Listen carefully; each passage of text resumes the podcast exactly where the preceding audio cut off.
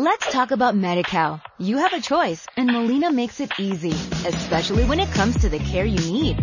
So let's talk about you, about making your life easier, about extra help to manage your health. Let's talk about your needs now and for the future. Nobody knows Medi-Cal better than Molina. It starts with a phone call. Call 866-420-5330 or visit meetmolinaca.com. Let's talk today.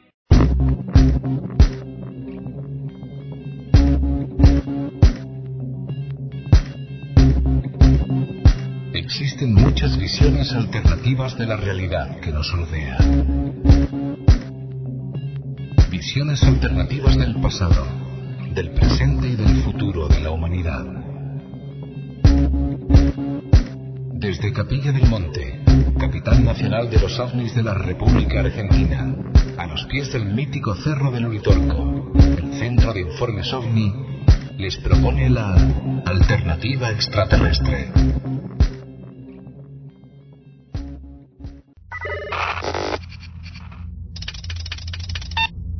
Alternativa extraterrestre. Presenta y dirige Luzmari López. Redacción de noticias Mario Goros Terrazú. Con la colaboración de Ana Pinzani, Gabriela Caldarone y Sonia Sticolet. Alternativa extraterrestre es una idea original de Jorge Alberto Suárez.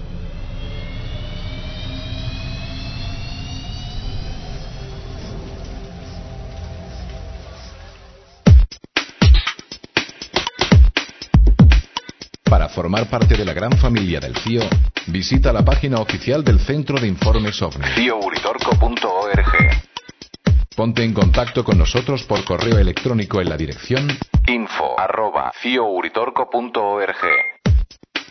Síguenos en Ustream y participa en el chat durante la emisión de Alternativa Extraterrestre de lunes a jueves y los viernes en el programa de televisión OVNIS, Destino Final. Comparte y comenta las noticias en nuestro grupo de amigos en Facebook.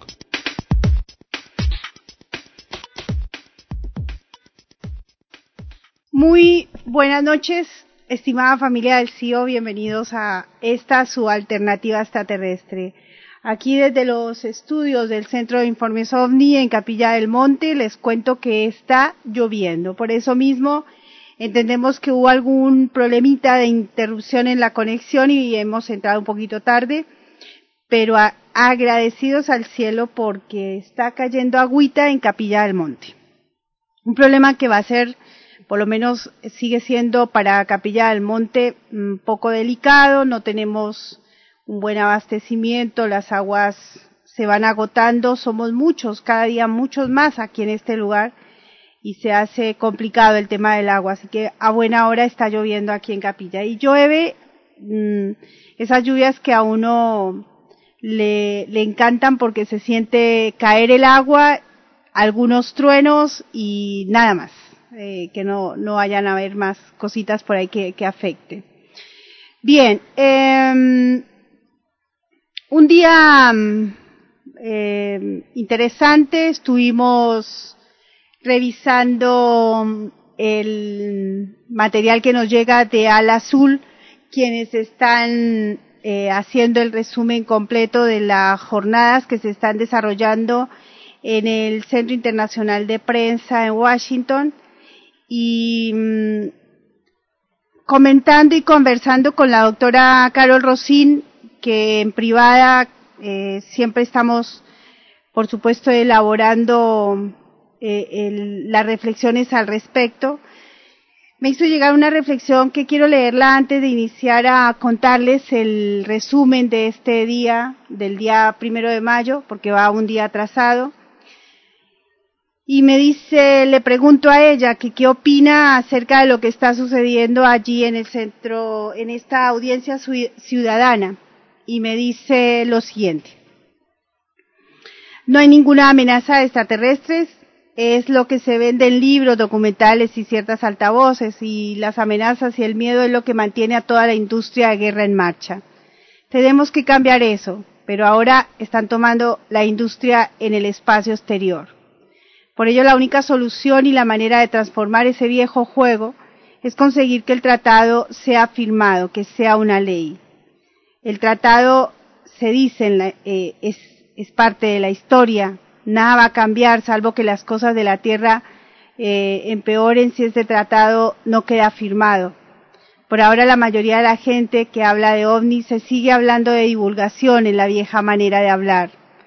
Las respuestas serán las mismas. La única manera de transformar esto es hacer lo que dice el interior del tratado a conocer. Las personas tratan de ovnis, pero la mayoría nunca han trabajado como estrategia en el complejo industrial militar. Tal vez ellos eran oficiales militares o tenían empleos calificados regulares. Los que trabajamos en este tratado tienen, tenemos una experiencia a nivel estratégico. Todo lo que he compartido con ustedes es la verdad. Yo no suelo trabajar con ufólogos ya que no parecen entender la importancia de la, prohibición de todas las armas basadas eh, eh, que están en el espacio. Es una de las prioridades. Deben centrarse en ello. Pero no creo que una persona mencione este concepto en la audiencia de los ciudadanos hasta ahora. Y peor aún, algunos de ellos alimentan la industria de la guerra, diciendo que piensan tal vez algunos de los extraterrestres son una amenaza para la seguridad nacional o algo por el estilo. Ninguno de los extraterrestres son hostiles y si no lo saben y si no saben que ahora están viniendo de ese viejo estado de miedo que, se compró, pero algunas personas siguen llegando a ese estado de la interpretación y la percepción de las experiencias. Es muy triste y muy, y muy peligroso para la humanidad. Así que mi opinión es que ahora tengo que seguir adelante y trabajar solo con las personas que ayudarán a llegar a los líderes de este mundo con esperanza de conseguir este tratado firmado y rápido.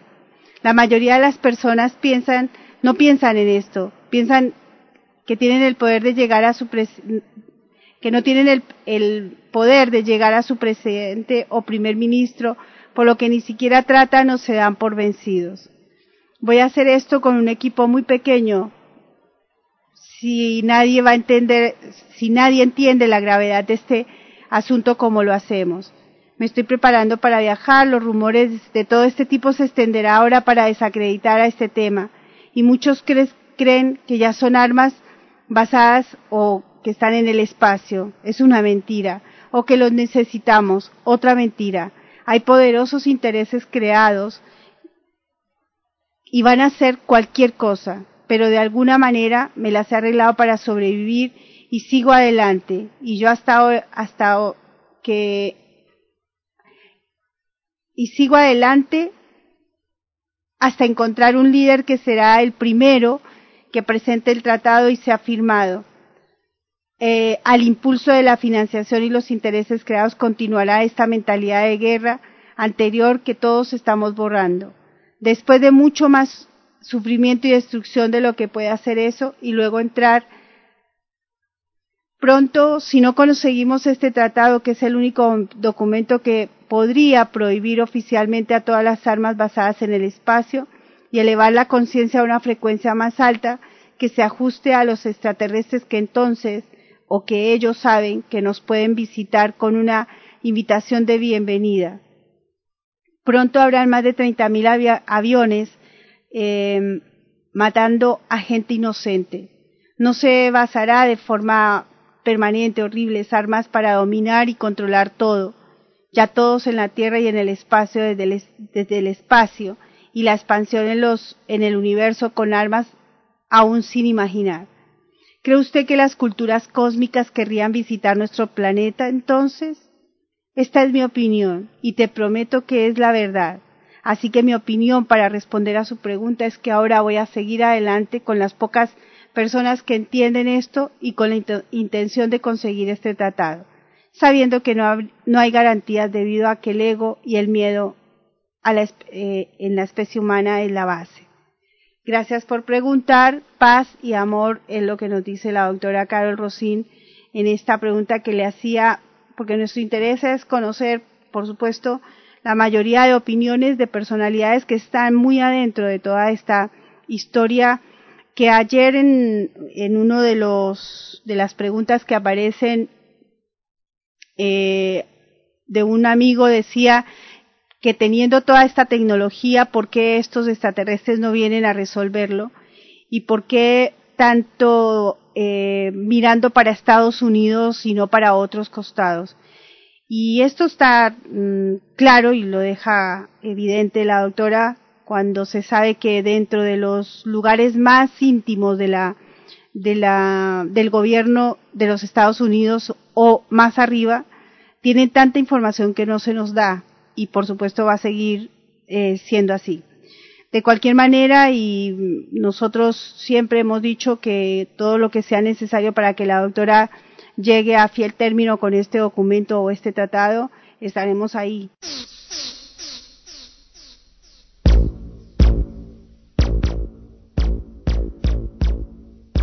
Luzmari López repasa y comenta la actualidad del misterio. Noti OVNI, Noti OVNI. Tradiciones ancestrales. Noti OVNI. Ovnilogía. Noti OVNI. Terapias alternativas. Noti OVNI. Exopolítica. Noti OVNI. Historia Noti oculta. OVNI. Ciencia de vanguardia. Noti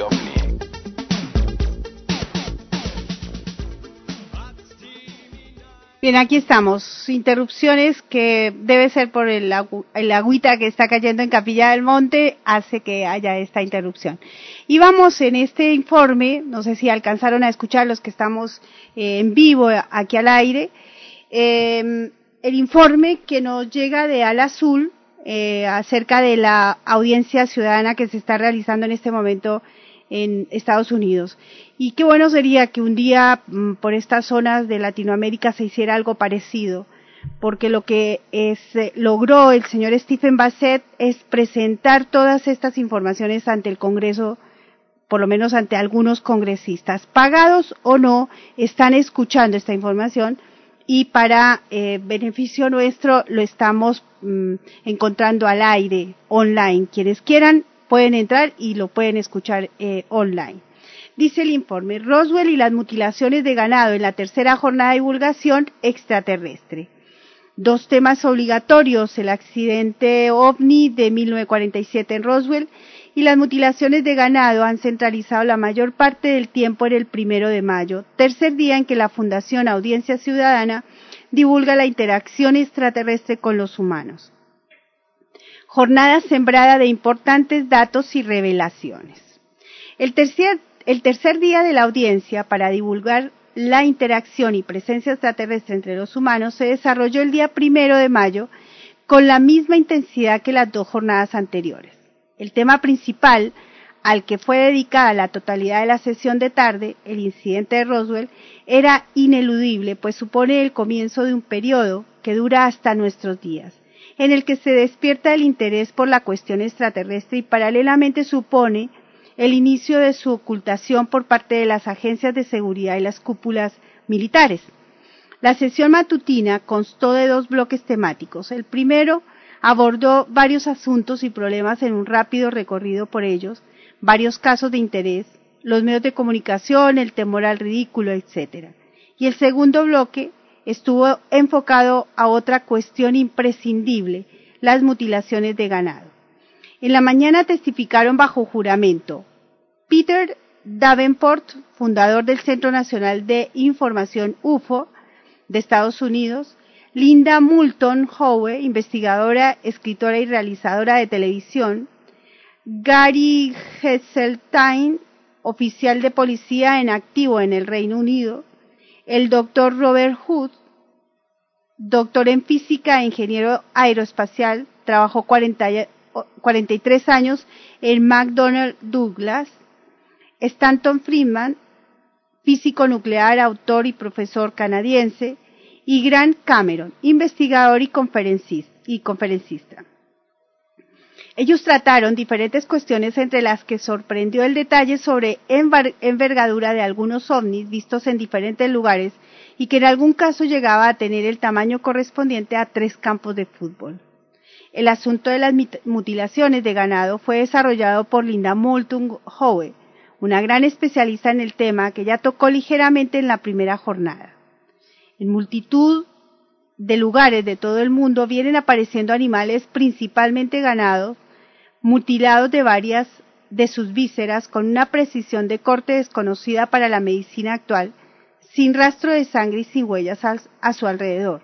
Linda Moulton citó el ejemplo de un caso en el que la policía cargó de la investigación a cargo de la investigación prefería achacarlo a rituales satánicos antes que hacer público que las investigaciones les llevaban a concluir que se trataba de actos realizados por naves que mediante unas de luz elevan hasta su interior a los animales y en menos de tres minu minutos los, los mutilan con instrumentos de alta precisión tipo láser y del mismo modo una vez terminada la operación los vuelven a dejar en el suelo sin dejar la más mínima huella.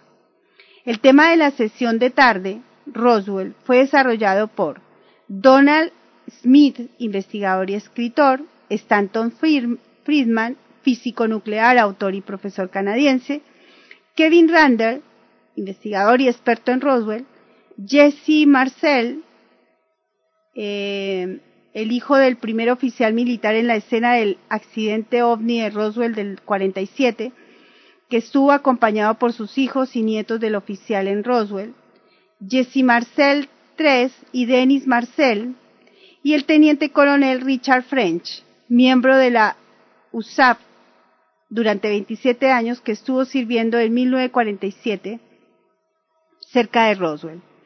En julio de 1947, el, el granjero Mac Brazel descubrió eh, unos restos dispersos por su rancho cerca de Corona, Nuevo México.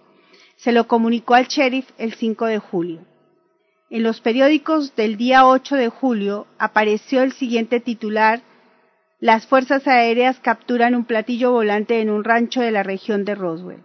Pero al día siguiente, día 9, el titular decía Ramey desmiente lo del platillo volante. Ramey era un general de la brigada en la base militar de Fort Worth, Texas, que se desplazó para ver los restos, que identificó como un globo meteorológico. A partir de ese momento el gobierno norteamericano, el ejército y las agencias de seguridad comienzan una campaña de desinformación y eliminación de pruebas, coacción de los testigos, que no solo se concentra en el asunto Roswell, sino que se extiende sistemáticamente a todo el asunto ovni y extraterrestre, actitud que permanece en nuestros días. Las evidencias apuntan a que lo sucedido fue que una nave no humana se estrelló por alguna razón en el rancho del granjero Mac Brazel, quedando una vasta zona del mismo repleta de sus restos, compuestos por materiales desconocidos en la Tierra, y que a las pocas horas los agentes y militares enviados para investigarlos recibieron órdenes de que la versión oficial debía ser que los restos pertenecían a un globo meteorológico accidentado. Numerosos testimonios afirman que junto a los restos del ovni esparcidos en la zona se encontraron un buen número de cadáveres correspondientes a pequeños humanoides, y al menos una de las víctimas del accidente se encontraba con vida. Todo, restos, cadáveres y humanoides con vida fueron inmediatamente llevados a un lugar desconocido y todo el asunto fue clasificado como de máxima seguridad. Los panelistas expusieron sus experiencias sobre, Roswell en la sesión de tarde de la audiencia. Stanton Friedman y Kevin Randall aportaron datos referentes a sus investigaciones que abarcan ya dos décadas de estudio y entrevistas con testigos. El humanoide que se salvó del accidente podría haber estado vivo hasta 1952, año en que falleció. Preguntado a los investigadores por los congresistas sobre sus teorías referentes a la razón de cómo una aeronave supuestamente de tecnología tremendamente avanzada hubiera sufrido un accidente, estos expusieron que en un, en un potente radar existía en la zona que pudo interferir inesperadamente el sistema del ovni, aunque también se inclinaron porque hubiera sido una simulación intencionada de accidente por parte de los de estos extraterrestres como una forma sutil y pacífica de darse a conocer a los humanos, añadiendo que si esto hubiera sido así, de poco les sirvió, pues los militares, las agencias de seguridad y el gobierno ocultó inmediatamente el hecho hasta nuestros días. El teniente coronel Richard French, miembro de la USAF durante 27 años, aportó unos datos muy interesantes sobre el suceso en el que él mismo estuvo parcialmente involucrado aunque disponía de más datos obtenidos por boca de terceros, y relató cómo él vio despegar a enorme velocidad un avión caza de tecnología desconocida para la época, semejante a los actuales, el disparo de un cohete que impactó en una aeronave. Según le dijeron, entre los restos de la nave destruida se encontraron humanoides muertos o heridos. El senador Mike Gravel, miembro de la mesa al final de la sesión vespertina y tercera jornada, observó la idea de reunir sinergias entre investigadores políticos, militares, etcétera, al objeto de llevar el asunto extraterrestre a la Organización de Naciones Unidas, ONU, y aunque descartaba que la cuestión fuera abordada en el Consejo de Seguridad, sí lo creía posible en la Asamblea General. Y si bien esta propuesta probablemente no fuera a instancias del gobierno de los Estados Unidos, sí podría intentarse que otros países como Brasil o Canadá propusieran la resolución. Otro día más de máximo interés en el Club Nacional de Prensa de Washington, en cuyo salón de la Fundación Audiencia Ciudadana está divulgando al más alto nivel de seriedad y formalidad la presencia extraterrestre entre los, entre los humanos. Bueno, un interesante, mm, volvemos a, lo mismo, ¿no? una interesante jornada se está desarrollando en, en Estados Unidos eh, con respecto a la temática. No es poca cosa que hoy este tema esté puesto de esta manera en, en estas mesas de, de cara a personalidades como estos congresistas.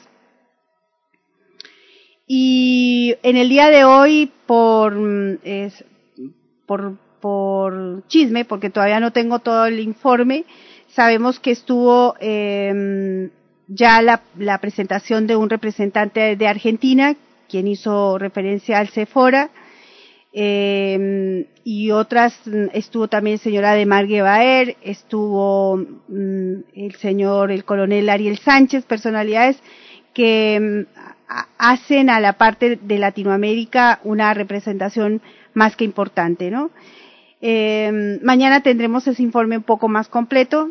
Lo que sí mm, vale resaltar y para, para nosotros en este momento en la cobertura que le ofrecimos al señor Stephen Bassett es que ustedes estén enterados de esto que está sucediendo actualmente, aún y cuando los medios de comunicación, fíjense la, la importancia del material que se está presentando y mm, así más no sea por eh, como noticia debería estar presentada en alguno de los medios de comunicación que por lo menos están en condiciones de informarnos. Creo que lo que he hecho yo de, de revisar los canales de televisión, por lo menos hasta ahora, no hay eh, ni en Colombia ni, en, Argentina.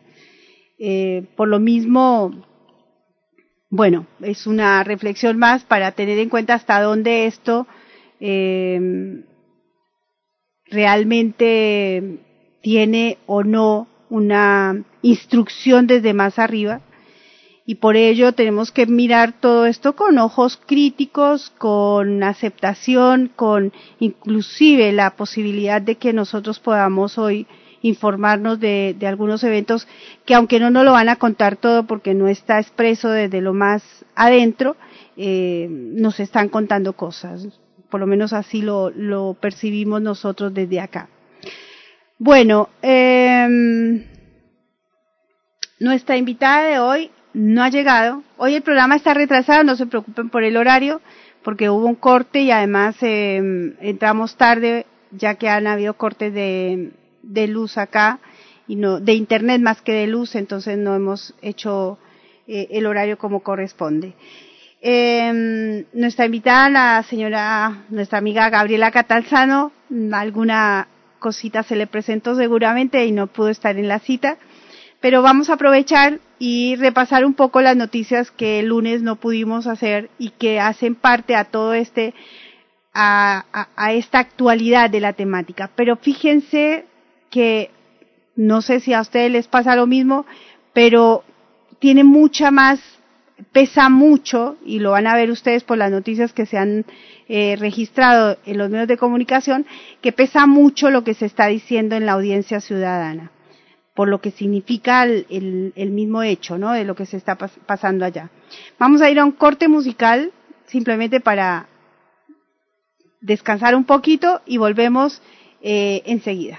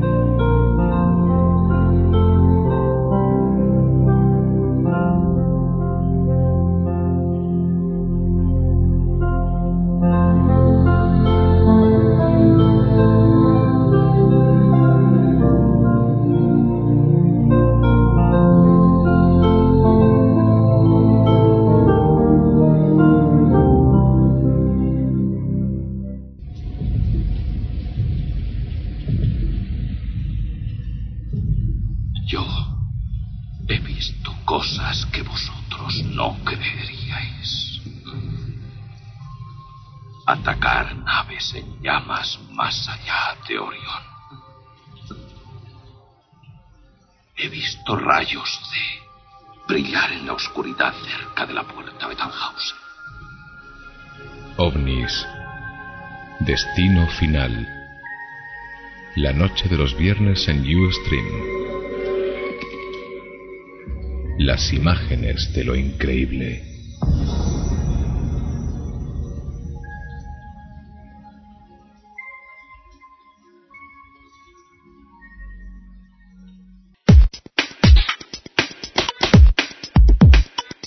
Formar parte de la gran familia del CIO, visita la página oficial del Centro de Informes OVNI. CIOUritorco.org Ponte en contacto con nosotros por correo electrónico en la dirección info arroba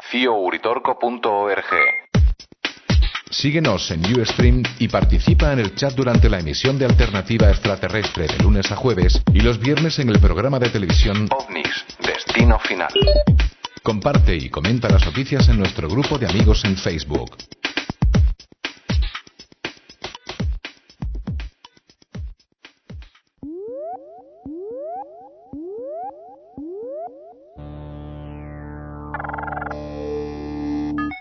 Alternativa Extraterrestre abre sus puertas a un diálogo constructivo entre los oyentes y destacados investigadores internacionales.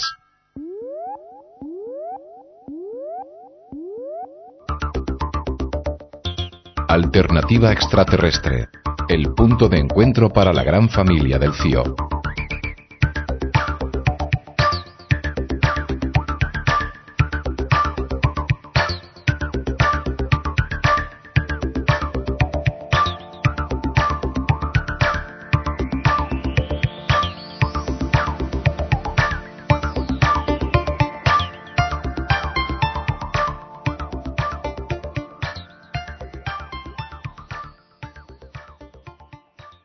Sumar a un comentario que está en el chat, que como siempre muy respetuoso lo hacen y, vale para lo que, para el tema que acabamos de tratar, que es el, tema de la audiencia ciudadana que se está realizando en Estados Unidos, eh, con respecto a, la forma como se está exponiendo y, hago el comentario textual como lo plantean los amigos.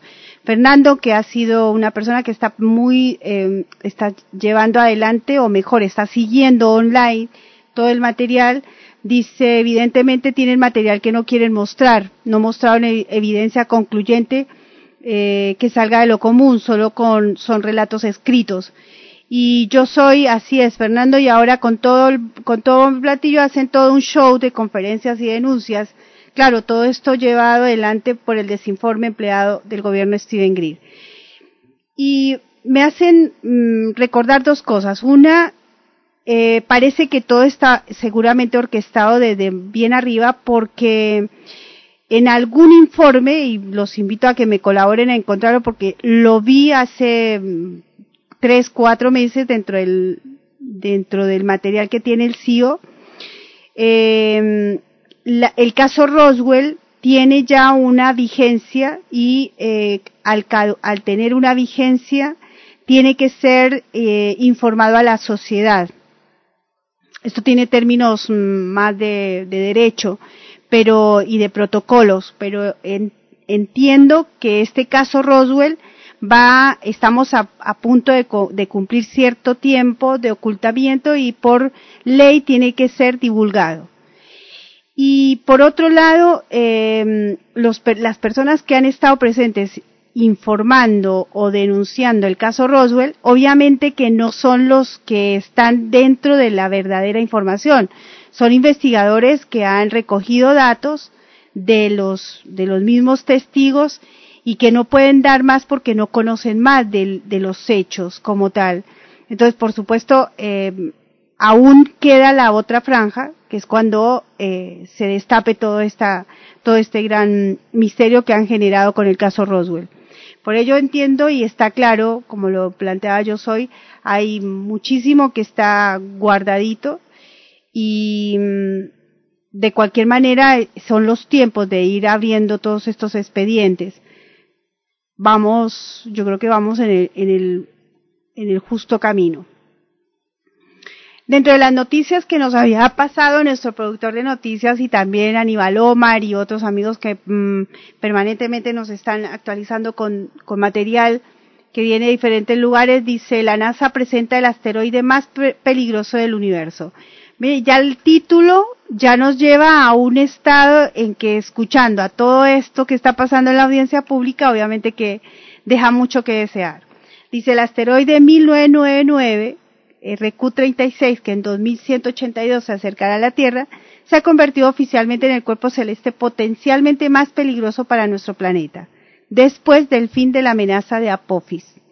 El responsable del programa de la NASA sobre los objetos cercanos a la Tierra, Lindley Johnson, dijo en una conferencia internacional sobre la protección de los asteroides y cometas que en los últimos años la NASA consiguió jubilar a dos asteroides.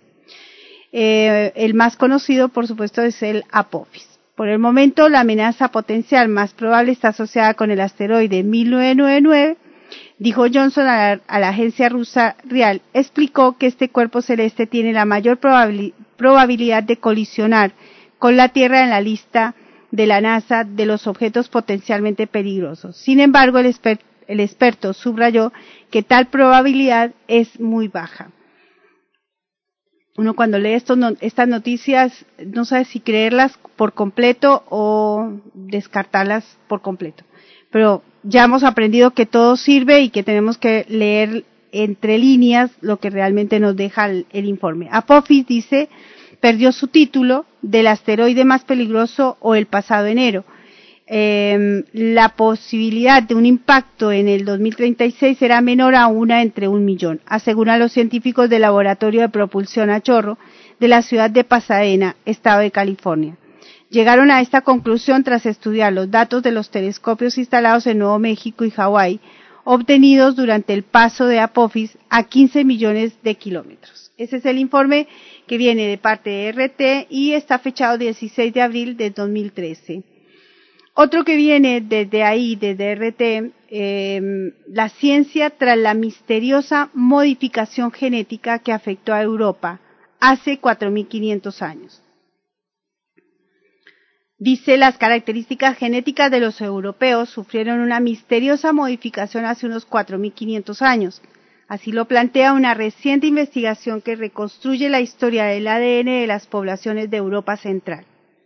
En el estudio, los científicos analizaron el material genético de casi 40 restos óseos procedentes en su mayor, mayoría de Alemania de entre unos 7.500 y 2.500 años de antigüedad.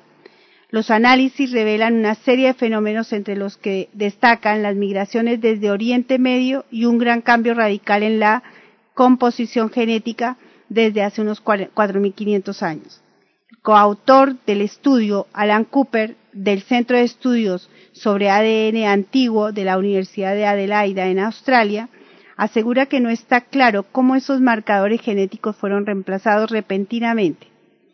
El científico no tiene la menor duda de que algo importante sucedió, por lo que intentará junto con su equipo encontrar una respuesta a este interrogante.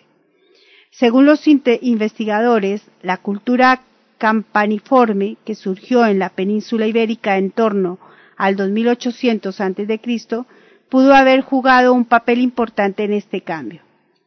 La, investigación que se detalla en la revista Nature Communication también plantea que los primeros agricultores de Europa Central son el resultado de las migraciones que iniciaron en Turquía y Medio Oriente, donde nació la agricultura, la agricultura y llegaron a Alemania hace unos 7.500 años.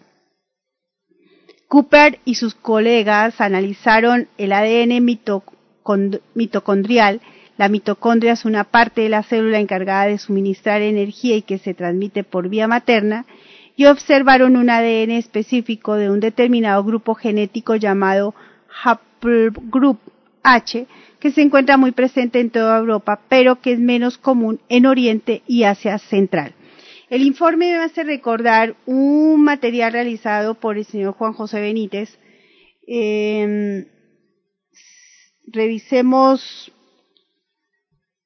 eh, desierto del Sahara, cuando él recorre eh, el desierto y nos invita a, comprender que el desierto hace muchos años atrás era un oasis, y que la gente que salió de allí en la sobrevivencia porque cambiaba el clima se fueron hacia la península hacia la península arábica. Así que me parece que mmm, todo este material que viene de este informe podría estar muy eh, nexo a lo que nos propone Juanjo Benítez. La invitación para que si pueden ver Sahara Azul y Sahara Roja, Sahara Rojo, eh, son dos documentales que nos llevan un poco a entender eh, el cambio de genética que hubo para esta zona de Europa.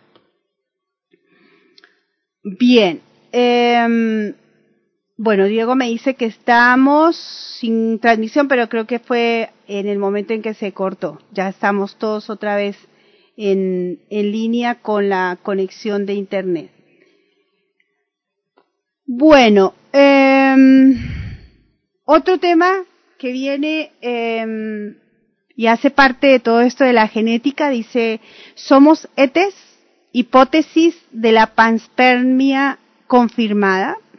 La vida podría ser más antigua que la Tierra, lo que situaría su origen fuera del sistema solar, sostiene unos, genéticos, unos genetistas de Estados Unidos. Alex Sharop, del Instituto Nacional sobre el Envejecimiento de Baltimore, y Richard Gordon, del Laboratorio Marino de la Pieza del Golfo de, Florida, que realizan sus pruebas conjuntas en eh, un laboratorio estadounidense, usaron como base teórica de sus investigaciones la ley de Moore, aplicándola al desarrollo histórico de la vida. Dicha ley estipula que cada dos años se duplica el número de transistores presentes en un circuito integrado, lo que explica el rápido avance en rendimiento de los microprocesadores modernos. Usando esta lógica, los científicos llegaron a la conclusión de que la complejidad genética de los seres vivos se duplica cada 376 millones de años. Haciendo un cálculo hacia atrás, llegaron a la conclusión de que la vida apareció por primera vez hace 9.700 millones de años, siendo más antigua que la Tierra, que se formó hace 4.500 millones de años. Según esta conclusión, la vida debió tener su inicio en cualquier parte del universo y luego migrar hacia la Tierra de alguna forma, acercándose a la polémica panspermia, hipótesis según la cual la vida existe en todo el universo y se propaga por medio de meteoritos, asteroides y planetoides. Una, um, un informe más que nos propone um, pensar que nuestra realidad del ADN no es de este planeta. Ustedes vieron Sirius porque nosotros ya lo colgamos en, en nuestra, en el muro del Face, que es lo más eh, dinámico que tenemos en la información hoy en día.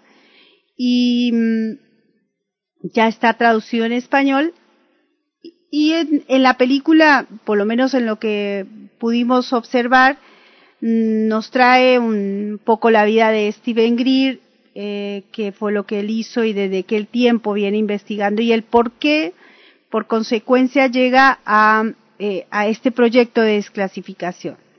Y en la película se centran en un alienígena que él hace justamente en el momento en que aparece eh, este esta um, figurita, este esqueleto, le llega a sus manos de parte de un investigador de Chile para que lo, lo investigara. Y de esa manera el señor Steven Greer entra en esta escena y la propone dentro de la película. Yo no sé si malinterpreté o, o no o mejor, yo interpreté de que el trabajo de investigación del ADN continúa y mm, en cuanto a lo que hasta ahora llevaban de investigación, ellos suponen, entienden, que el extraterrestre, oh, perdón, que esto sería un alienígena. Tiene ADN humano, pero tiene también algo que no es eh, conocido. Voy a leerles el informe que viene de Europa Press, eh, fechado 3 de mayo. El alienígena de Atacama tiene ADN humano y es mutante. ¿Qué tiene que ver con esta película? El supuesto alienígena que fue encontrado hace ya una década en el desierto chileno de Atacama es un ser humano, según ha confirmado un estudio liderado por el director de biología de la Escuela de Medicina de la Universidad de Stanford, Estados Unidos, Gary Nolan. Este ser, al que bautizaron como Ata, mide poco más de 15 centímetros y se halló momificado. Tenía dientes duros, una cabeza ovalada con un bulto y estaba cubierto de sarro y ennegrecido. Una gran diferencia que presentaba con el esqueleto humano es que tenía nueve costillas en vez de doce.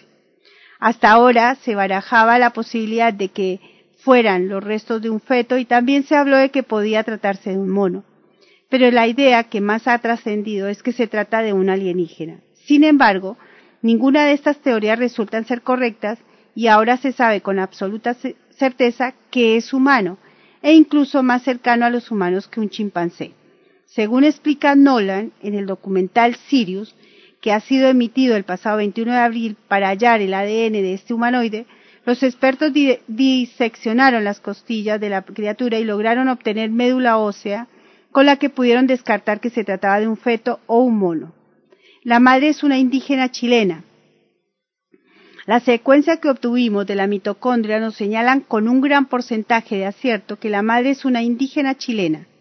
Ha indicado Nolan, quien ha apuntado que Ata es varón.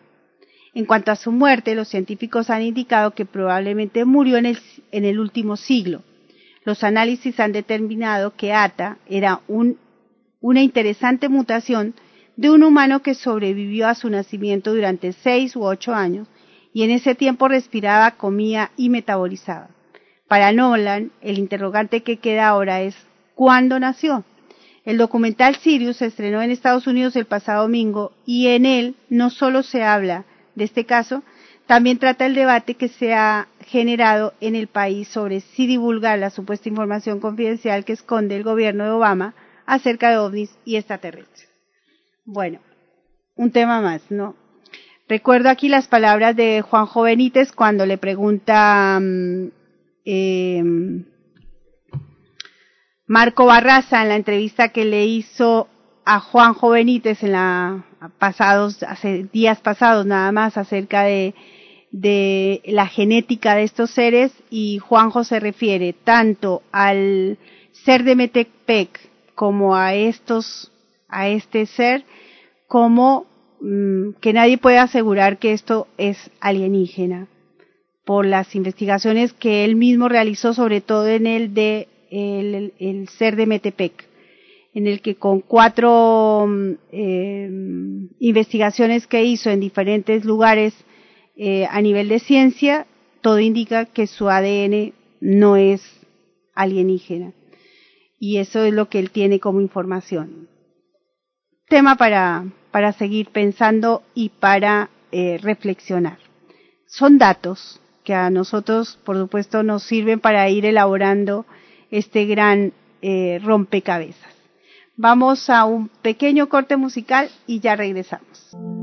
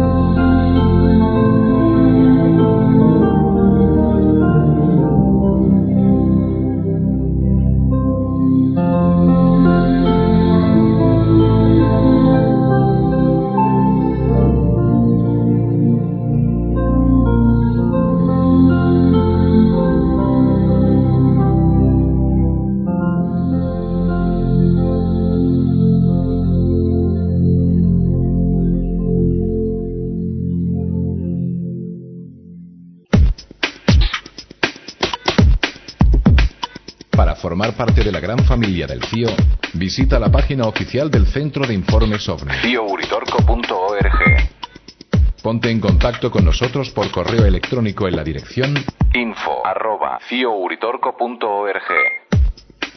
Síguenos en Ustream y participa en el chat durante la emisión de Alternativa Extraterrestre de lunes a jueves y los viernes en el programa de televisión OVNIS, Destino Final. Comparte y comenta las noticias en nuestro grupo de amigos en Facebook.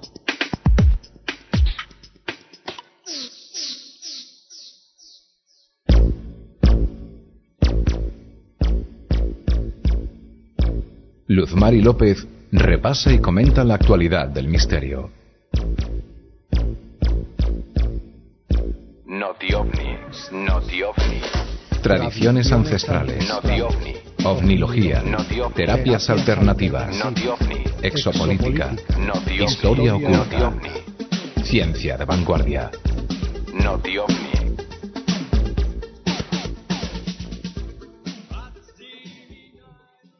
Bien, siguiendo con las noticias, tenemos del 23, del 27 de abril una, un informe que dice, mm, perdón, del 25 de abril por Canal 4, un rastro de ovni en Uruguay. Escuchemos el audio. Bien, y ya se está preparando Nubel para ocupar el mismo lugar. Señores, la Fuerza Aérea investiga, como les decíamos antes de la pausa, la aparición de una extraña marca que fue detectada en un campo de ombúes en la Valle, Colonia. Sorpresa se llevaron los dueños de un campo de la zona de Ombúes de la Valle cuando realizando tareas de cosecha se encontraron con una marca extraña en el suelo. Se trata de un agujero de eh, 2 metros de diámetro y 40 centímetros de profundidad aproximadamente, que a su vez tiene seis profundas marcas en su interior. Debido a ello dieron aviso a la Fuerza Aérea, quien en la jornada de hoy se hizo presente en Ombúes de la Valle para tomar muestras y estos datos serán estudiados en la Facultad de Ingeniería de la Universidad de la República. lo que se vio, que después ustedes lo van a, ver, es un pozo de dos metros de 40 centímetros de, de profundidad, con seis perforaciones casi simétricas y la tierra quemada. Realmente eh, no lo podemos asociar a nada, pero sacamos eh, tierra para ver tierra natural y la tierra que se encontró ahí, a ver si qué posibilidades de qué se podría ver. De acuerdo a lo que nos digan en la Facultad de Ingeniería y los análisis que tenemos, iremos a la investigación y realmente tampoco hay testigo ver nada y la idea es tratar de evacuar eh, cómo se, re, se, efectuó ese agujero. ¿no? ¿Qué tipo de estudios se van a realizar sobre la Bueno, se va a llevar a la Facultad de Ingeniería para ver por qué la Tierra quedó en ese estado y después, este, en principio no se va a tocar nada ahí para mantener lo más estéril posible la zona y de acuerdo a lo que obtengamos de información veremos a ver cómo sigue la investigación. ¿De acuerdo a esa experiencia ha visto hechos similares en otras partes del país? No, eh, yo realmente no lo he visto, tenemos una carpeta muy grande, realmente hay más de 900 casos estudiados en la CRIOMNI. Eh, yo no, eh, no lo sé todos, pero eh, hablando con gente que hace más de 40 años que está en esto, este, realmente se han visto, pero no esta característica. Veremos a ver qué es. Como con la cámara de Gustavo Morales, pues un informe desde un bus de la Valle de Canal Tres Colonia. Bien, un, eso fue un hecho que se sucedió en Colonia, Uruguay. Yo les hacía mención del, de lo que dice Juanjo Benítez acerca del ser de Metepec. Escuchemos el audio para que ustedes entiendan lo que eh, yo quise decir y que está mejor dicho en palabras de, de Juan José Benítez. Muchísimos. El del Margarito me llama mucho la atención. Está terminado toda la investigación de los laboratorios de ADN y es muy importante. El Margarito, eh, ¿nos recuerda, Juanjo, a qué nos referimos? El Margarito es una yo llamo el Margarito a una criatura que capturaron en el centro de México hace ya unos años. El famoso ser de Metepec, ¿no? ¿Te refieres? Sí, sí. Y, y que luego ha ido rodando por ahí, por internet y por no sé dónde, pues que era fulano, que era un mono, que no sé qué, que todo mentira. Es decir, uh, lo importante de ese caso, aparte de los testimonios primeros que se dieron, son los análisis de ADN de cinco laboratorios. Uh -huh. Y los cinco laboratorios de países distintos dicen lo mismo, que no es, o sea, que es un híbrido, que, que no es humano. Bueno, eh, como tú bien decías, hace no mucho, incluso el investigador José Antonio Caravaca sacaba a la luz precisamente el testimonio ¿no? de la persona que dijo ser la encargada de hacerlo, que juntó diferentes eh, ADN de diferentes animales para crear esa confusión en los análisis. O sea, ¿tú consideras que esto...? Si eso fuera cierto, el ADN que se obtendría sería uno, uno en particular. ¿eh? Y el ADN que ha resultado, repito, de cinco laboratorios distintos, es el que es. Hay informes de esos cinco laboratorios, lógicamente. Claro, sí, sí, por supuesto. Lo que no se puede hacer es remendar o como se llame eh, una criatura con partes de una, partes de otra, no sé qué y tal, y pretender que salga un ADN único. Si tú analizas mmm, esa criatura remendada, por llamarlo de alguna manera, saldrían muchos ADNs distintos. Uh -huh. Cada uno, si tú haces la cabeza de un pollo, el cuerpo de un mono, el no sé qué de un no sé cuántos, saldrán ADNs distintos. Pero no es así, sale un ADN único. Cinco laboratorios distintos. Y coinciden en, y los cinco coinciden sí. en ese ADN único. Sí. Y Por es... tanto, todo lo demás me sobra y esto tienes pensado publicarlo porque sí puede, puede ser. Claro a raíz de todos los según tú Juanjo bulos que ha habido en internet a este respecto yo creo que sí existe esa investigación y has sí, estado sí está sí está la investigación y están los documentos está todo. Y yo algún día espero hacerlo público cuando toque. Y entonces bueno yo me río mucho no porque dicen se dicen cosas absolutamente sin pies ni cabeza. Es decir no se ha investigado no se ha ido allí no se han recogido muestras no se han hecho análisis no se ha peinado el territorio la gente habla de lo que sale en internet y lo que dice uno que no sé qué. No, oiga, hay que ir allí sobre el terreno e investigar todo lo que se pueda allí. no por Internet. Bien, así escuchábamos entonces a Juanjo Benítez cuando de, con una manera segura y cuando, eh, y es lo que nos interesa de, de estas personas, cuando hablan están basadas en realmente en lo que ellos han investigado. Y para nosotros uno de los de las personas más creíbles es Juanjo Benítez por lo mismo no eh, él lo dice con contundencia. Hay varios laboratorios que han hecho la, la investigación y esa es la información que ha arrojado. Bueno les cuento amigos que aunque sea para el final del programa tengo aquí a, conectada a Gabriela, quien, por supuesto, seguramente alguna situación no le permitió estar a, a tiempo en el programa. Y mm, pues es una persona que queremos mucho y que la audiencia también ha sabido eh, conocer de ella. Por lo mismo le damos la, el saludo de bienvenida. Buenas noches, Gabriela, ¿cómo estás? Buenas noches, ¿me escuchás? Sí, perfectamente, te escuchamos, muchos.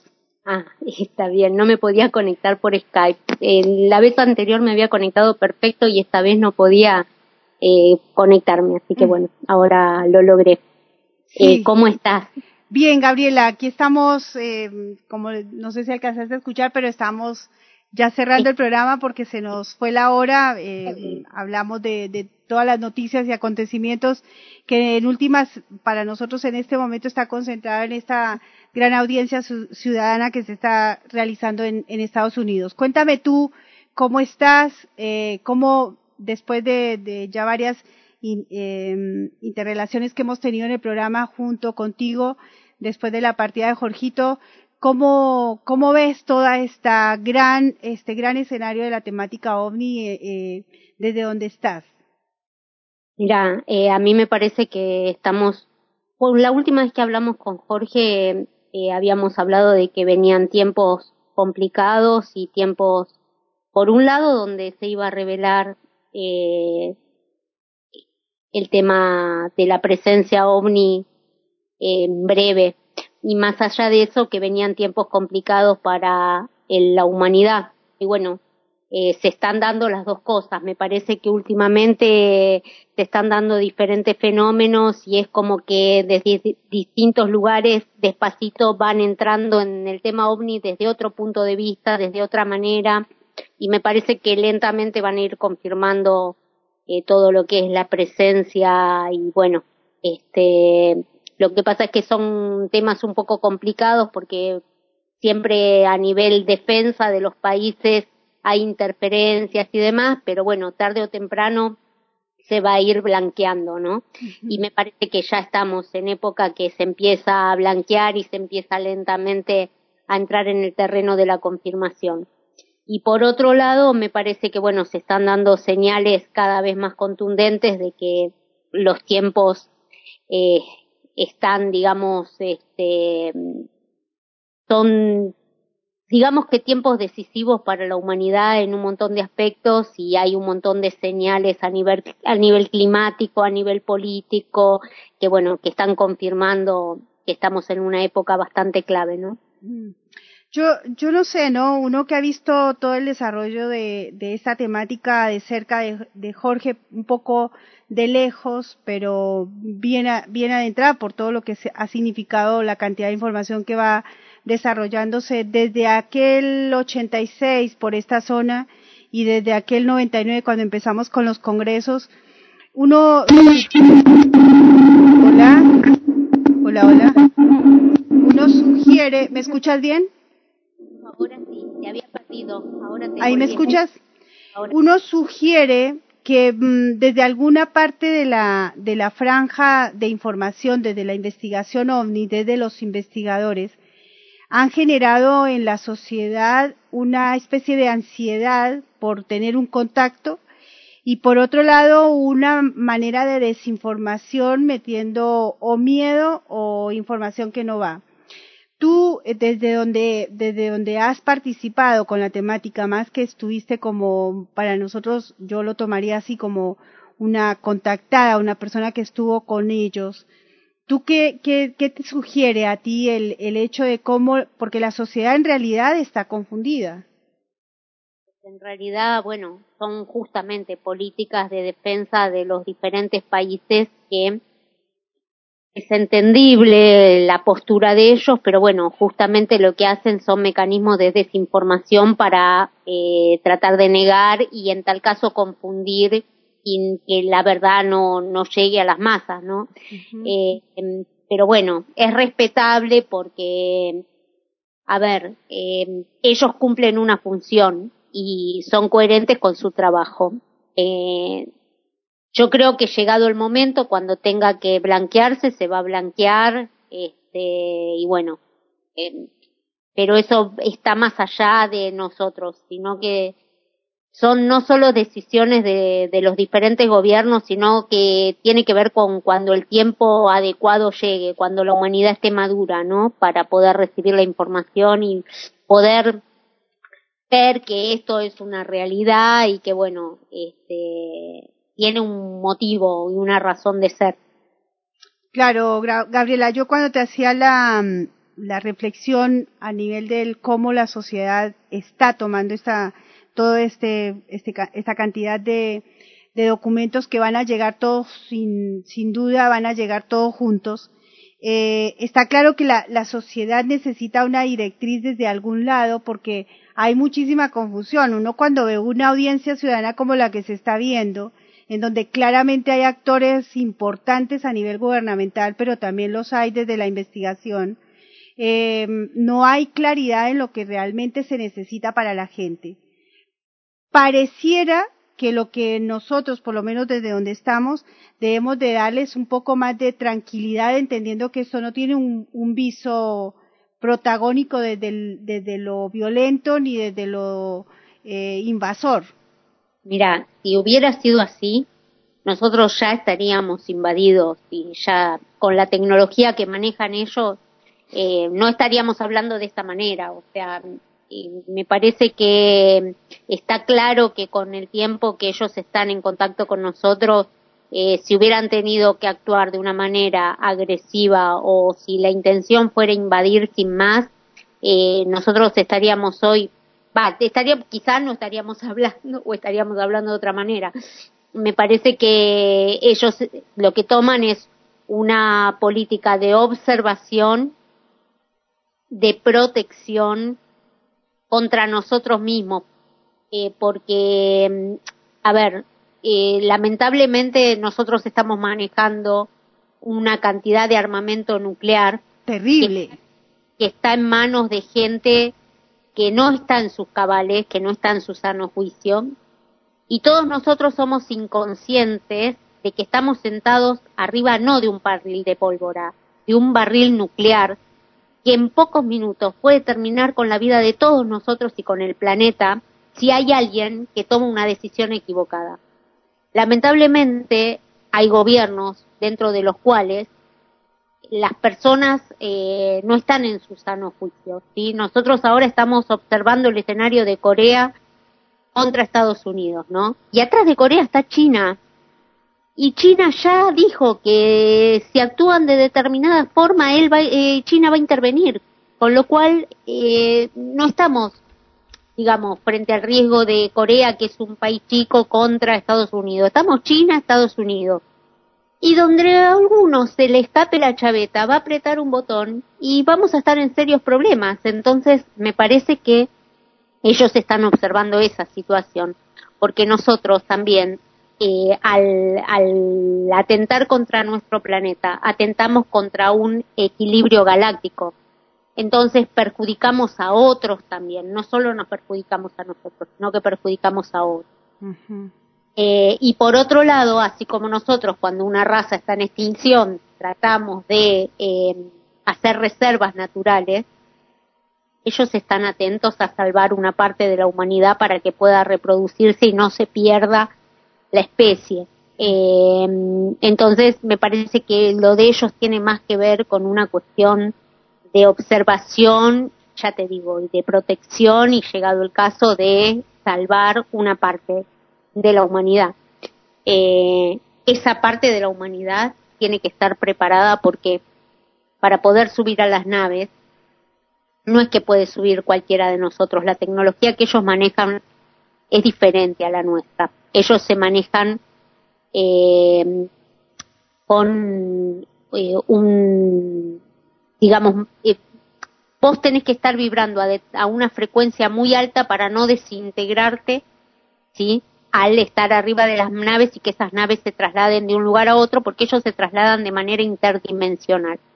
Entonces, cuando se hace hincapié de que la gente tiene que tener amor en el aura, tiene que ver con esto, tiene que poder, tiene que ver con el poder trasladarse dentro de las naves sin que se desintegre. Entonces, si por eso dice serán muchos los llamados y pocos los elegidos, porque tienen que tener determinadas condiciones para poder sobrevivir adentro de las naves. Eh, tienen que tener las vibraciones altas para poder soportar esa frecuencia vibratoria. Entonces, eh, todo tiene un sentido y una razón de ser. Eh, llegado el caso, yo creo que ellos van a intervenir cuando sea el momento oportuno.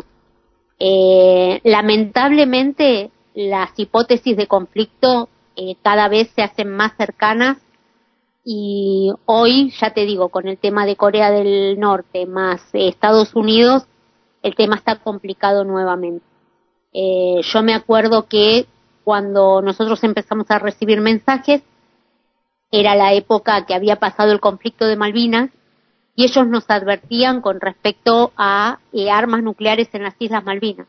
Y bueno, con el tiempo, el tema de Malvinas se fue, eh, cada vez Inglaterra empezó a mandar más y más armamento nuclear a Malvinas con, el, con la excusa de la hipótesis de conflicto con Argentina, ¿sí? Bueno, ellos en aquel momento, yo no yo era chica, no entendía bien de qué se trataba todo esto. Con el tiempo lo fui interpretando y además, en la medida que se fueron desarrollando los acontecimientos, me di cuenta de que lo que nos transmitían era lo que se iba, lo que iba pasando, porque después empezaron a mandar este, a, a armar las islas con la excusa de que, bueno, como nosotros éramos una amenaza, este, y bueno, eh, ellos en lo que más estaban preocupados siempre era en el tema de la energía nuclear que nosotros este, poseemos y que lamentablemente no estamos en condiciones de manejar de una manera equilibrada, porque ya te digo, eh, no es que los líderes mundiales están todos en su sano juicio, ¿sí? Eh, en cualquier momento va a aparecer alguien que va a tener una- un arranque de estos que suelen infundirse a través del poder y no se va a controlar y bueno, vos sabés que cuando uno ataca el otro contraataca y con la cantidad de armas que hay y de bombas y demás, el planeta puede quedar destruido en cuestión de minutos. Este, y bueno, eh, ese es el riesgo más grande que tenemos. Eh, me pregunta una amiga de, la- de una, un oyente, eh, ¿es que debemos respetar que nos hayan mentido y manipulado hasta el hartazgo? No, el- lo que pasa es que, a ver, vamos a entender lo siguiente. Cuando Colón descubre América, vinieron los europeos y tomaron todo el continente, sí. Eh, los indios en ese momento tenían palos y piedras, arcos, flechas, qué sé yo. Nosotros tenían, los europeos tenían armas de fuego, sí. La superioridad armamentista hizo que toda una raza se extinguiera.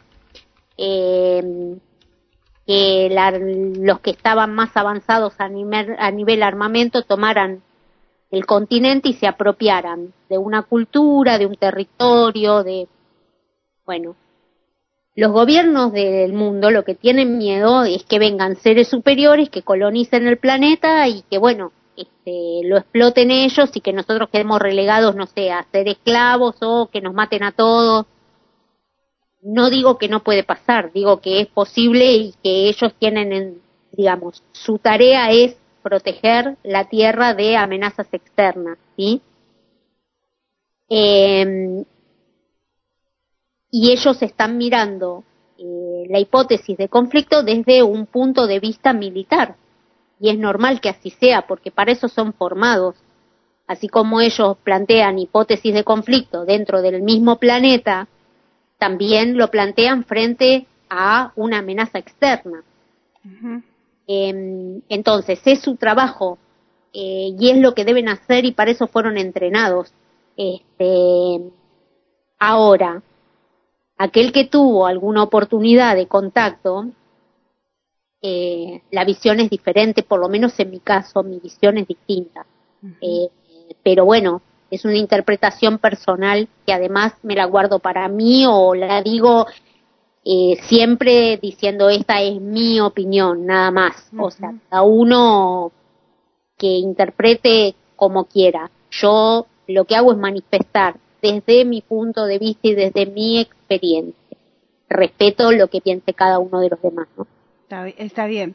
En ese rumbo, mm, Gabriela, eh, tú sabes y avisa, eh, anunciamos a nuestros oyentes que están en línea que quien está hablando es Gabriela Catarzano, una de las protagonistas de uno de los hechos más eh, relevantes en la casuística ovni, como fue lo, el caso La huella del pajarillo. Meses después fue tu, tu experiencia, ¿no, Gabriela? Correcto. En las que, en la que vivieron varios, varias personas en el Cerro Uritorco yo creo que es el único hecho que se ha mm, reconocido como de contacto eh, real en, en, el Uritorco. Lo demás no ha tenido la trascendencia, por supuesto, pero por sobre todo las, la cantidad de evidencia en el contacto para confirmar de que lo hubo, porque, bueno, eh, a los hechos nos remitimos, ¿no? Y, y, y estamos con la protagonista.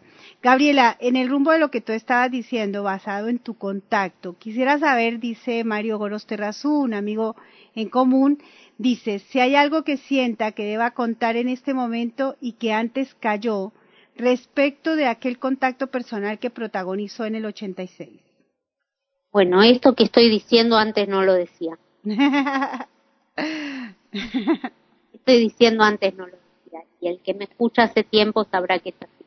Eh, por ahí algunas cosas podía decir a nivel privado, pero a nivel público no tanto. Lo que pasa es que me parece que llegó el momento en que estamos empezando a atravesar el final de los tiempos y me parece que ya es momento de que la verdad empiece a salir.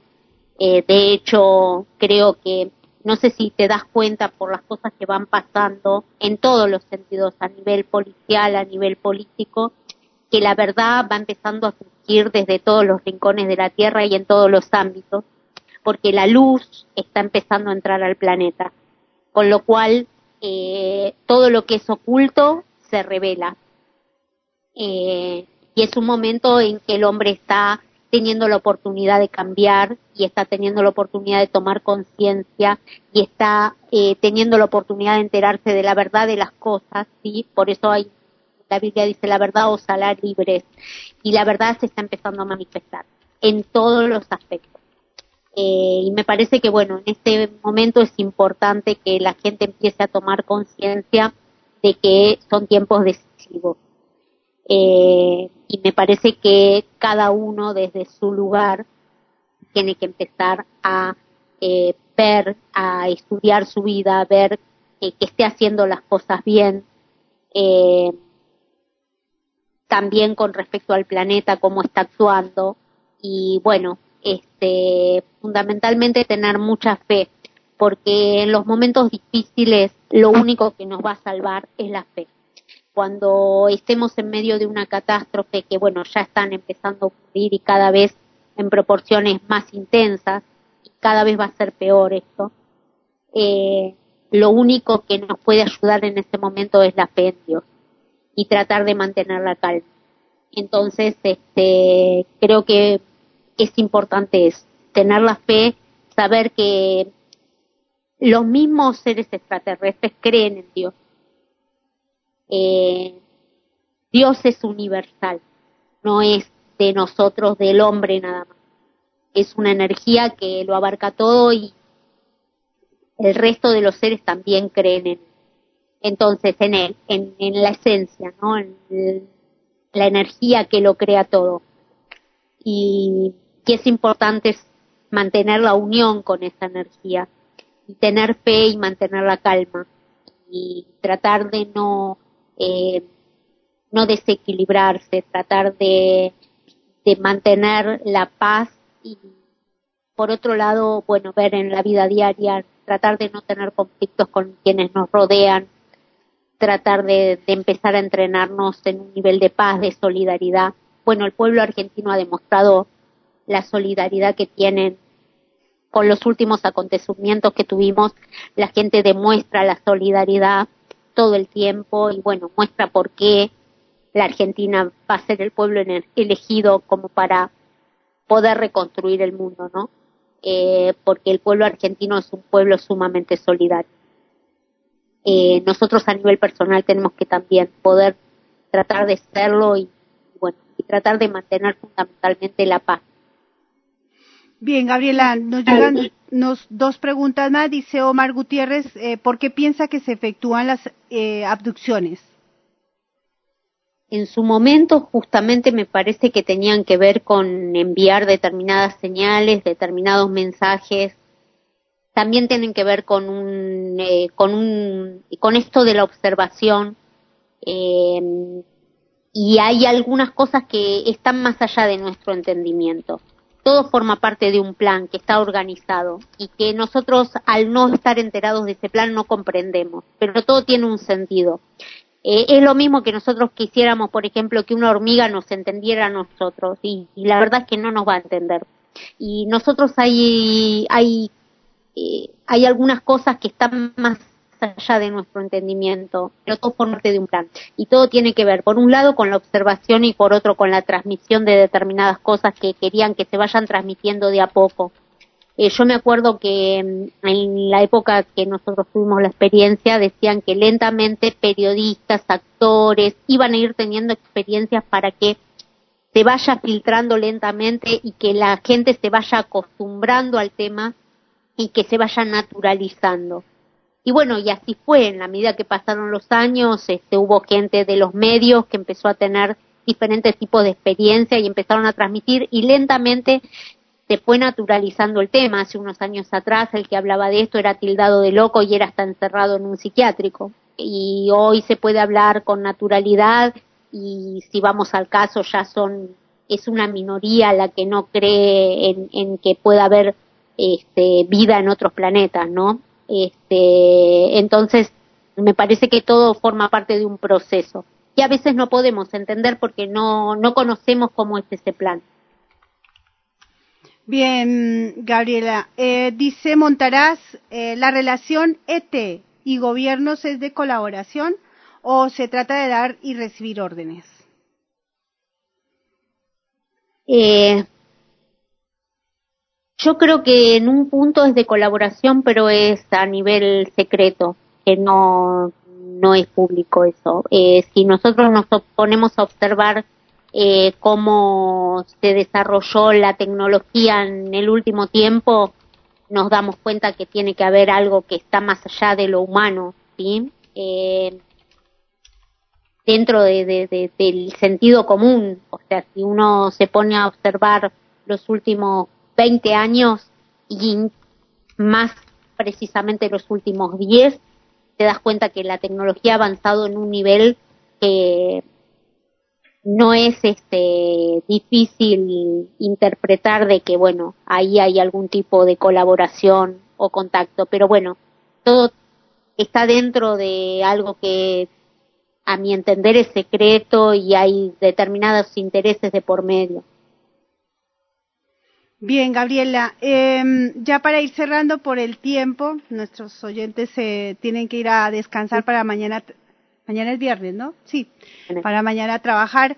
Eh, te hago una pregunta que tiene que ver con todo esto de lo que tú decías ahora de las abducciones. Tú, así lo, lo, lo sentimos nosotros.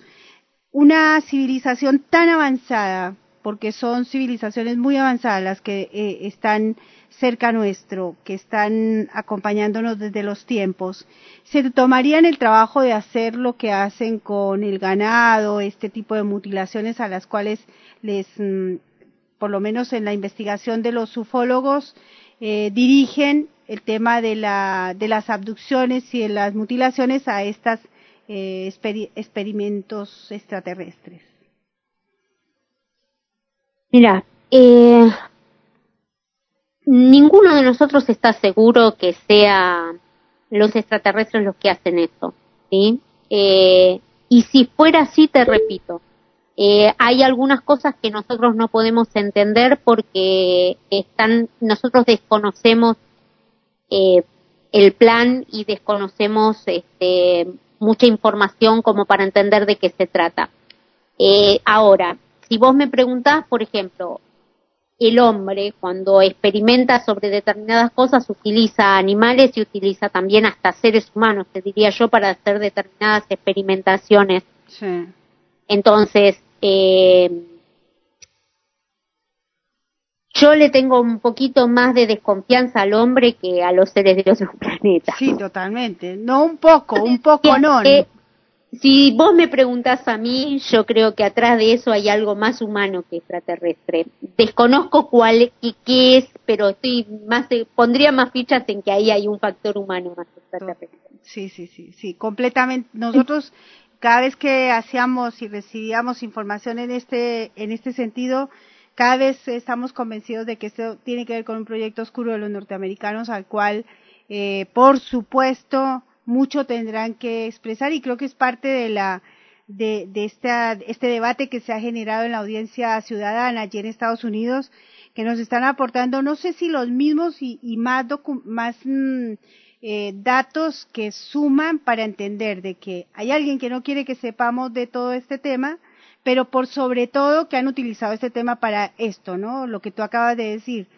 Realmente somos los seres humanos somos patéticos y estamos haciendo una autodestrucción sin medida.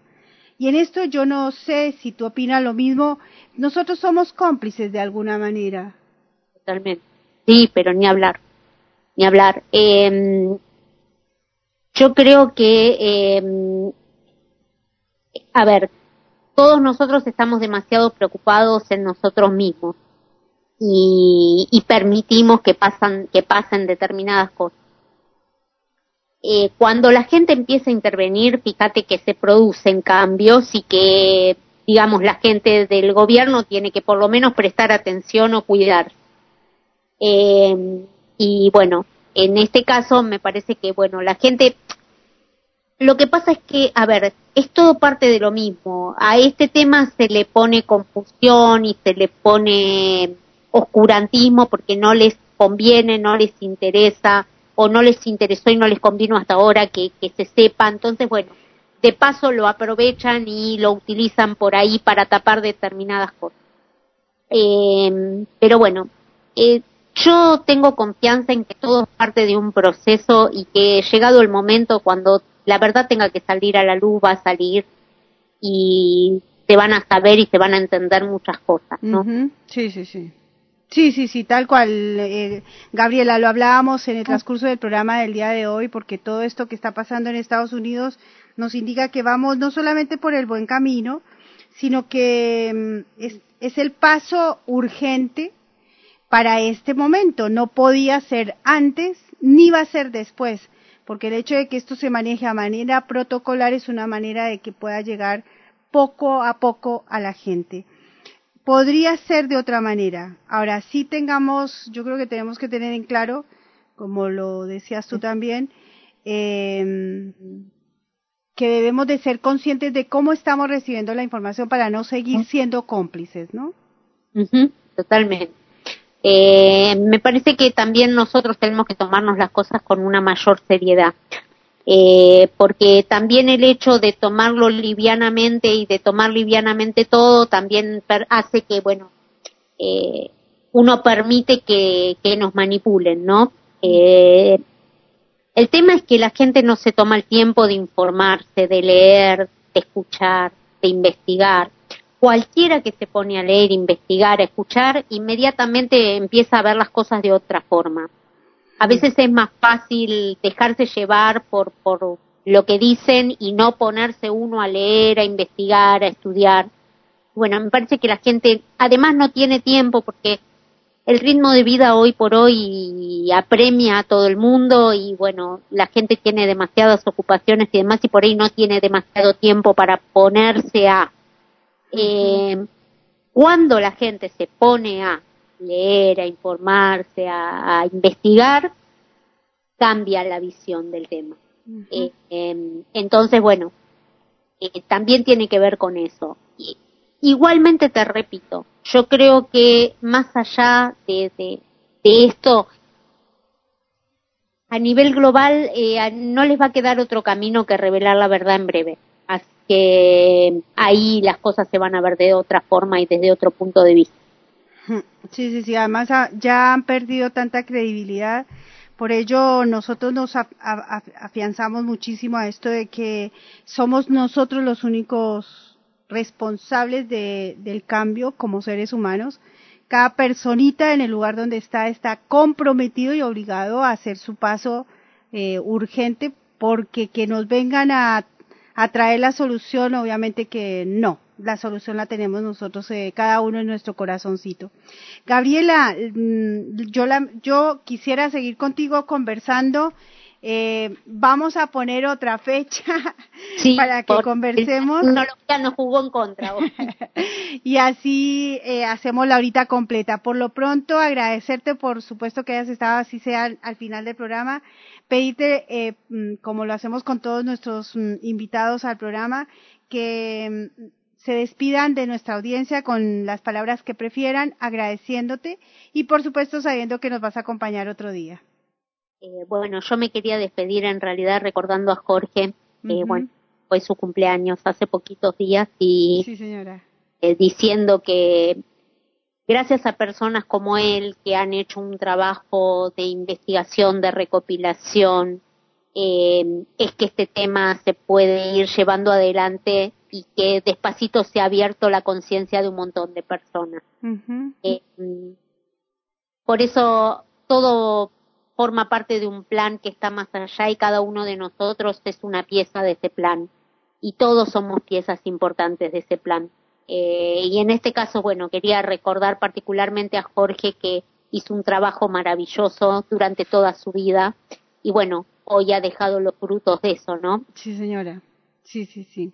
Sí, te agradezco porque, bueno, Jorge siempre estará presente acá y bien has dicho tú, es eh, él uno de sus temores que tenía en la última etapa era que no su tarea no, sentía que no estaba llegando y bueno en el tiempo ya ha pasado apenas un año que bastante para depende de cómo lo miremos y muy poco también desde qué lado lo veamos eh, acentúa cada vez más su tarea se multiplica más la, la expresión de la gente que estuvo cerca de él y aquella que apenas sí lo conoció. Y eso quiere decir, como tú bien dices, mm, dejó ya un gran rastro, como tantos otros, y este, este espacio es justamente la voz de, de todos ellos, ¿no? Que merecen ser escuchados porque hoy la verdad encontrar voces como ellos nos cuesta encontrarlas, Gabriela. Eh, y esas voces traían sabiduría, traían conocimiento y traían información que bueno, a buena hora podemos continuar desde donde podemos nosotros con nuestras deficiencias mentales, porque también hay que reconocer que eran muy inteligentes, eh, tanto Suárez como tantas otras personas que han pasado por este micrófono y como tú. Así que muchísimas gracias Gabriela por, por, el, record, por el recordarlo y estamos ahí, estamos caminando nomás. Igual, bueno, vos este, estás continuando con su tarea y no tenés que tirarte, no tenés que subestimarte porque por algo estás en ese lugar y lo importante es que continúes. Eh, yo creo que Dios te va a ir guiando y va a hacer que vos puedas hacer eh, las cosas correctamente. Me parece que las estás haciendo, que estás haciendo un seguimiento de lo que Él hizo y que tu tarea es tan importante como la de Él. Lo que pasa es que vos todavía por ahí no te das cuenta, pero eh, uno cuando mira para atrás en el tiempo se da cuenta de las cosas. En el momento no, no puede eh, verlo. Es más, a veces nosotros no estamos y hay otros que se dan cuenta de qué es lo que hicimos nosotros en su momento. Así como hoy nosotros podemos dimensionar el trabajo de Jorge cuando ya no está, tu trabajo va a ser dimensionado probablemente cuando vos ya no estés. Eh, entonces vos lo único que tenés que hacer es seguir para adelante con todas las ganas, con toda la fuerza, tratando de hacerlo desde tu lugar de lo mejor posible, que es lo que estás haciendo, ¿no? Pero bueno, mm. Y no caer, porque creo que lo más importante es no abandonar el compromiso y no caer. Eso es lo, lo, mejor que puedes hacer, ¿no? Eh, mantener el objetivo y no caer. bueno, de, de, eso se trata, Gaby. Estamos en esa y yo desde el día que comencé con esto cerré mis ojos y, y seguí y eso estoy haciendo. No, ni lo pienso. A veces digo no sé cómo llego a la hora, se desarrolla la hora del programa que eh, ayer lo hablábamos con Marito. Eh, ayer se celebraba el Día del Trabajo y muchos estaban descansa, descansando y haciendo honores a ese día. Nosotros no, porque además nos encanta trabajar y esta es eh, parte de nuestro proyecto de vida. Entonces, no existe el día del trabajo como lo tiene establecido el y somos felices haciéndolo así que ahí vamos eh, Gabriela muchísimas gracias para mí siempre va a ser un gusto tenerte acá por por Jorge igualmente y bueno eh, contá conmigo espero la próxima vez empezar a intentar comunicarme antes para que si hay algún problema vale, vale. Tomada, si hacemos una pruebita antes de la entrada al ah, programa. Ahora. Ok. Bueno. Un besito, gracias Gabriela. Bien amigos, de esta manera hemos cerrado el día de hoy jueves, una semana más de Alternativa Extraterrestre. Hoy cerramos con Gabriela Catanzano, una de las protagonistas de uno de los hechos más importantes que se sucedieron en Capilla del Monte. Y alguien preguntaba en, la, en el chat si había, qué hecho había sido importante a nivel ovni en, el, eh, en Argentina. Si yo no estoy mal haciendo registro, por lo menos desde la parte mediática, el más importante fue la huella del pajarillo. Y este hecho que protagonizó, protagonizó Gabriela sería uno de los acontecimientos también más eh, relevantes en, la, en el tema del contactismo, si se quiere, eh, aquí en Argentina. Así que este es un buen hecho y como le decía Mari a Ricardo, busquemos en los libros de Jorge Suárez que ahí hay material de información. No quiero con esto dejar atrás el trabajo que hizo, por supuesto, el señor Fabio Serpa, que también investigó el caso de la huella del pajarillo como uno de los hechos más importantes. Mm, vayamos a National Geographic, que ya tiene y tenemos acá nosotros el informe en el que nos dice que de los 10 casos más importantes en el planeta sobre la temática ovni está la huella del pajarillo. O sea que ha tenido, y, mire si no, una gran relevancia el caso La huella del pajarillo. Mis queridos radioescuchas, los dejo con el pensamiento de Jorge Suárez como todos los días. Eh, decirles que mañana estamos en OVNI Destino Final con datos que tienen que ver con la audiencia. Estamos editando la, las partes más que nos parecieron más relevantes, no porque las otras no lo sean, sino que queremos subrayar eh, para OVNI Destino Final, ya que el programa es solamente de una hora. Desearles una feliz noche y agradecerles a ese chat tan, tan querido, tan participativo que tenemos allí en, eh, en Ustream y a la gente del Facebook que en el silencio allá escuchan y no, no opinan, pero sabemos que la participación es muy activa. Muchísimas gracias, que tengan una feliz noche y les dejo con el pensamiento de Jorgito. Gracias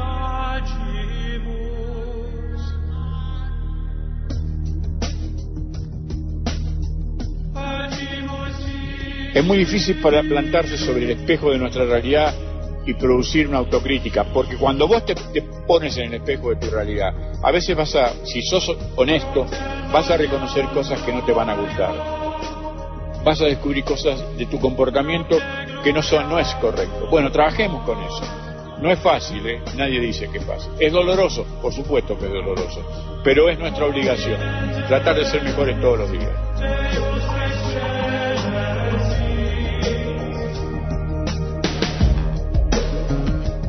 Tenemos que dejar de ser manadas y ser personas, como decía el doctor Fernández Jiménez Lozo, un gran investigador español, personas bien construidas y hacernos responsables de la autoridad que tenemos como ser humana de ejercer de eso, de ser humano pero bien construido, ¿no?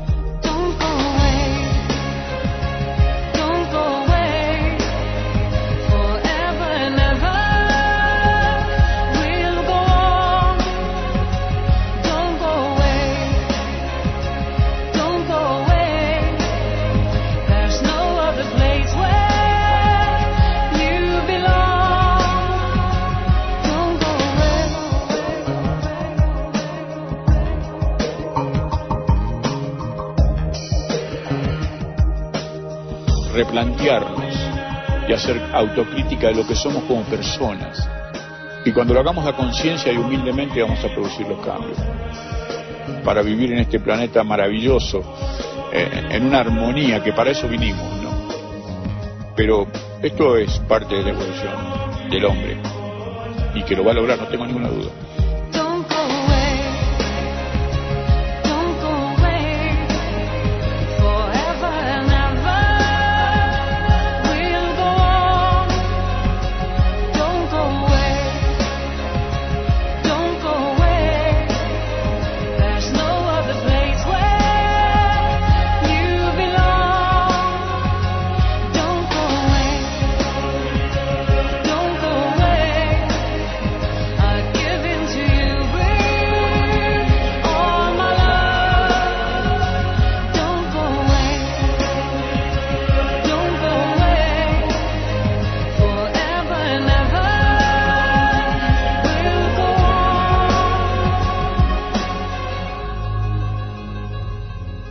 Para mí es un mensaje de esperanza, que podemos hacernos beneficiarios de la presencia de estas personas que manejan una tecnología impensada para nuestros más grandes y desarrollados científicos. Por eso vienen a que esta criatura, llamada ser humano, tome el camino correcto para el cual fue creado, para luego darse un abrazo en el espacio que espero que sea lo más pronto posible por la realidad planetaria.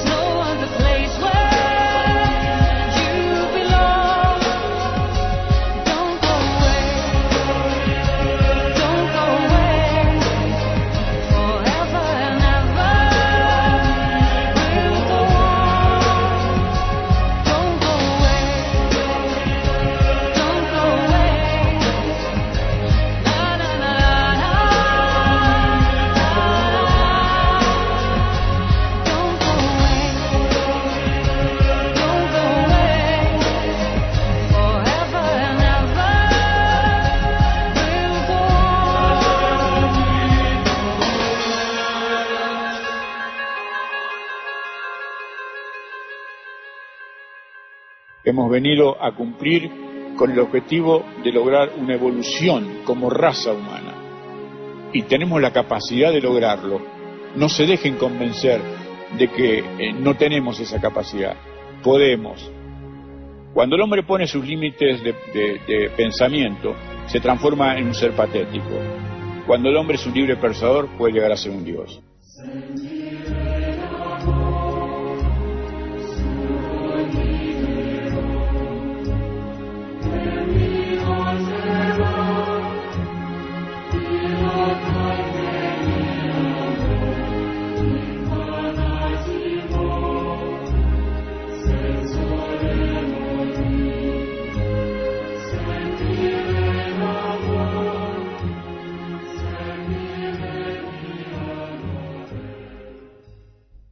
Let's talk about MediCal. You have a choice and Molina makes it easy, especially when it comes to the care you need.